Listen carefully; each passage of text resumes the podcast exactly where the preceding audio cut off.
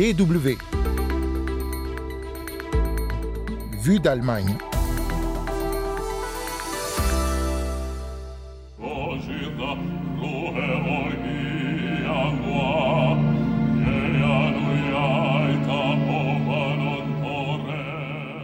Un extrait du tout premier opéra namibien Chief Hiangwa aborde les relations complexes entre la Namibie et l'Allemagne à l'époque coloniale.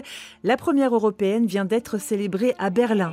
En deuxième partie de ce magazine, on célèbre à notre manière l'Oktoberfest en allant au Canada à la rencontre de la diaspora allemande qui entretient la tradition de la fête à plusieurs milliers de kilomètres de la Bavière. Vous écoutez Vue d'Allemagne, c'est Anne Le Touzé au micro. Willkommen et bienvenue.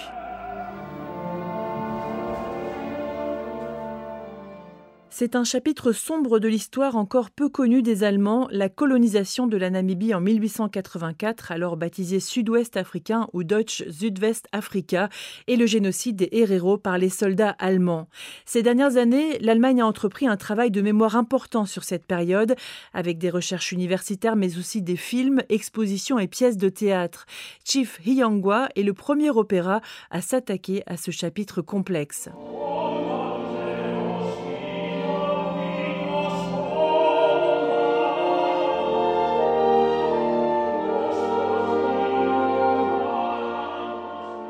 L'histoire se déroule dans un pays fictif qui ressemble à la Namibie, mais dans une version afro-futuriste. Hyangwa, un chef local, part à la rencontre des colons nouvellement installés, une manière indirecte d'aborder le passé, comme l'explique le commetteur en scène namibien Michael Pulse.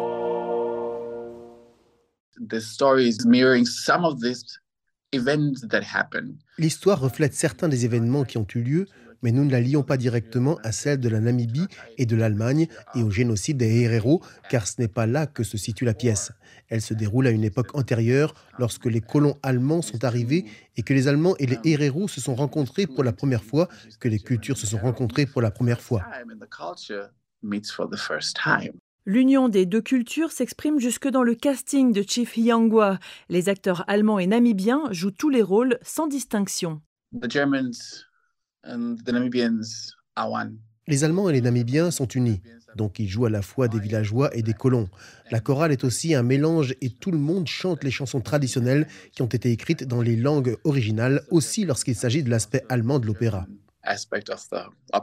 L'objectif de cette approche est de tester le public. À quelle histoire assiste-t-il lorsque les repères sont brouillés? Ce que je veux voir, c'est comment le public réagit au fait de voir des Allemands jouer des héros.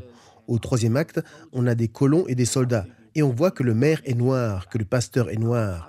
Il y a des soldats noirs et des soldats blancs. Et rien que cela fait se demander comment on se sent en regardant cela aujourd'hui. En fin de compte, explique encore Michael Pulse, les thèmes abordés par les deux groupes dont il est question dans l'opéra, les colons allemands et les héros, sont semblables. Dans ces deux espaces, il y a du pouvoir, de la jalousie, de la cupidité. Les femmes ne choisissent pas qui elles épousent, elles ne décident pas de ce qu'elles disent ni de ce qu'elles portent. Alors que ressent-on en regardant cela? Est-ce qu'on voit ces choses avant la race? So, are you seeing those things before you see race?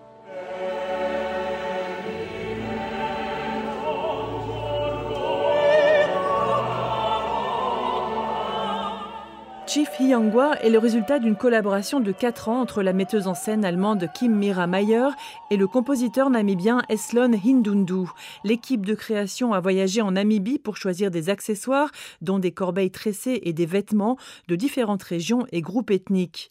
D'un point de vue musical, l'opéra combine des sonorités occidentales classiques avec de la musique namibienne d'inspiration traditionnelle. Le livret est bilingue en Ochiero et allemand. C'est aussi un choix délibéré de la part du compositeur pour réunir les deux nations en harmonie, mais aussi ouvrir l'esprit et les yeux des Namibiens sur les traces encore présentes de la colonisation allemande. Michael Puss. On aime toujours regarder ce qui est mauvais pour s'assurer que le facteur de choc fait passer le message. Mais parfois, c'est la subtilité de la domination qui a un impact plus long. Car aujourd'hui, dans nos espaces, nous croyons aux dieux, mais nous avons perdu certaines des traditions que nous avions.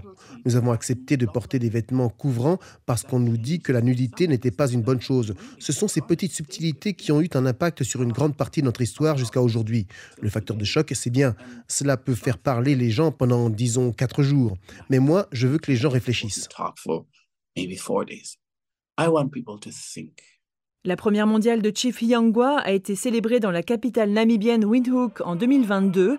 La première européenne qui s'est jouée à Berlin avec l'orchestre symphonique de la radio de Berlin sous la direction d'Eslon Hindundu est une étape supplémentaire dans le travail sur le passé commun aux deux pays.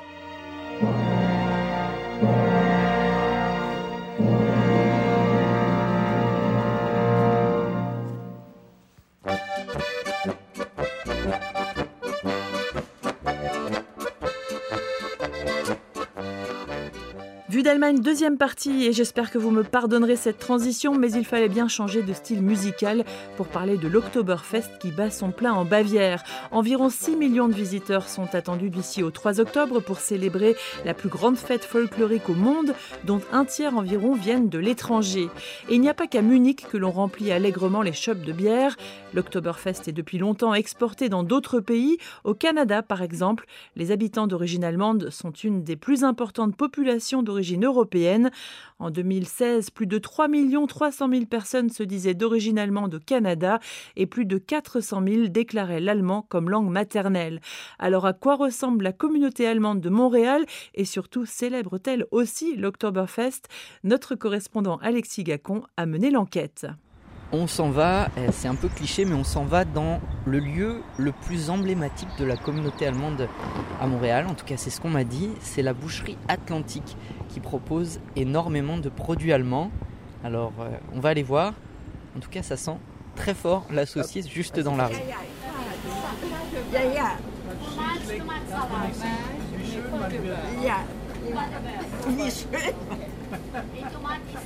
La boucherie est située dans le centre de Montréal, dans le quartier Côte-des-Neiges, donc du côté ouest de la montagne, la colline disons, qui domine la ville, euh, le Mont-Royal.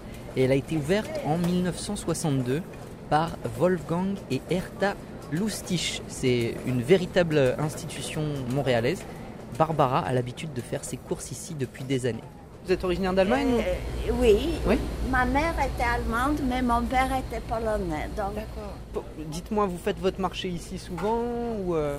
Oui, oui, oui, oui, parce que c'est important, c'est spécial comme endroit.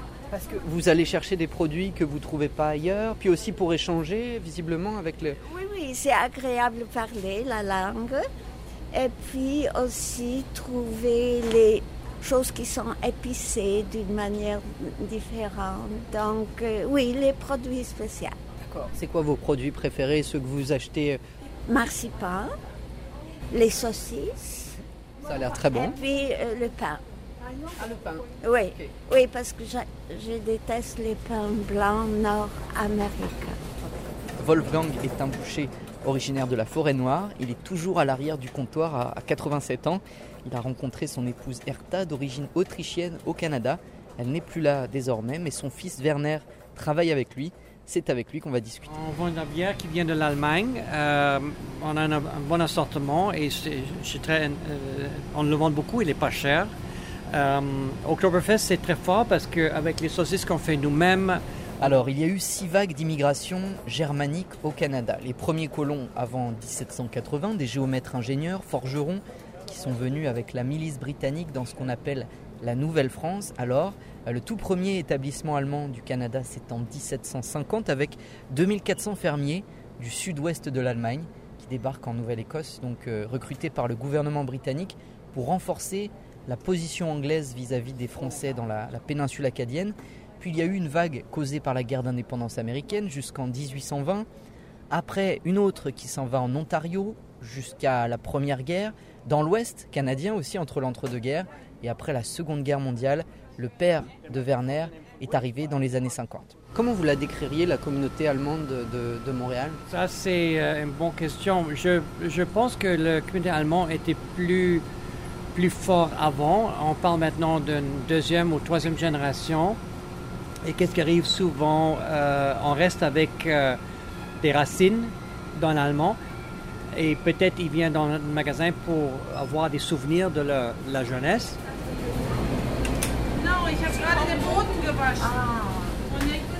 Après la Seconde Guerre mondiale, les frontières canadiennes vont rester fermées jusqu'en 1950 pour les Allemands. Et petit à petit, donc, le Canada va accepter à nouveau des ressortissants qui vont trouver pour beaucoup du travail dans le secteur secondaire. Dans les années 50, les Allemands constituent 20% de la main-d'œuvre spécialisée du pays et une entreprise sur cinq créée par un immigrant au Canada et lancée par un Allemand à cette époque. Qu'est-ce qui fait que vous êtes, votre famille est restée ici? Oh, Quand il est venu à Montréal, il trouvait euh, Montréal et Londieu fantastique parce qu'on était libre. On était vraiment libre. Il y avait, on est allé dans les Laurentides, pas loin, et chaque lac était libre sur se baigner. Parmi les clients réguliers de la boucherie, il y a Rudiger, ce programmateur informatique est arrivé ici en 2010 avec un permis vacances-travail, un PVT comme on dit. C'est le sésame de beaucoup d'Européens qui veulent s'établir au Canada et découvrir le pays au départ. Il est tombé amoureux de la ville et n'est jamais reparti depuis. Ici, surtout Rudy, parce que ouais, le nom Rudy, Rudiger, c'est un peu compliqué à prononcer. J'ai euh, vraiment aimé la vie ici à Montréal. Euh, C'était facile à trouver des amis, une colocation, euh, aussi un travail. C'est un peu plus légère, je dirais, un peu plus familiale aussi au travail. Oui, c'est un, peu moins euh, perfectionniste peut-être. La plus ancienne des associations allemandes encore en activité est la German Society of Montreal, fondée en 1835. Rudiger fait partie de son conseil d'administration. Il organise des activités pour sa communauté ici. Il y a trois semaines, je pense, euh, on a organisé un pique-nique allemande dans un parc ici pour regrouper aussi surtout des familles par exemple avec des enfants. Et Rudiger reconnaît que le froid n'est pas toujours facile à vivre avec des hivers à moins 20, moins 30 degrés, mais ça ne l'a pas freiné pour s'établir ici. Montréal ou le Canada en général donne vraiment beaucoup de, des possibilités, des options. C'est beaucoup plus euh, flexible si on veut changer le métier par exemple. Pour tout ça, je, trouve que euh, Canada donne vraiment beaucoup de possibilités. Alexis Gacon à Montréal pour la Deutsche Welle. Et c'est déjà la fin de Vue d'Allemagne. Merci à toutes et à tous d'avoir suivi ce magazine. La semaine prochaine, vous retrouverez Hugo Flotatalon pour un nouveau numéro. D'ici là, abonnez-vous au podcast sur la plateforme de votre choix et portez-vous bien. Tchuss